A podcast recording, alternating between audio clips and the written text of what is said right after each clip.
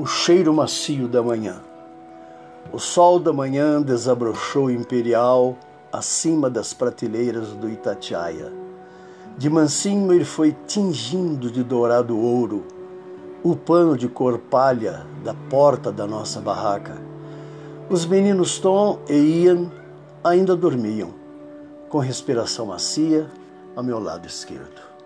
Ela, à minha direita, em sono profundo, respirava por dois, já que aconchegava em seu ventre outra vida há quatro meses.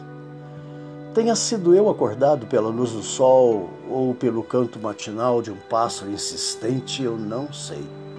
Mas acordei, mansamente, sentindo o cheiro macio da névoa úmida que ainda caía sobre a relva ao redor da barraca e sobre as folhas das árvores tropicais de montanha. Esse cheiro silvestre misturou-se ao do café que vovó fazia em coador de pano do outro lado dos arbustos ali.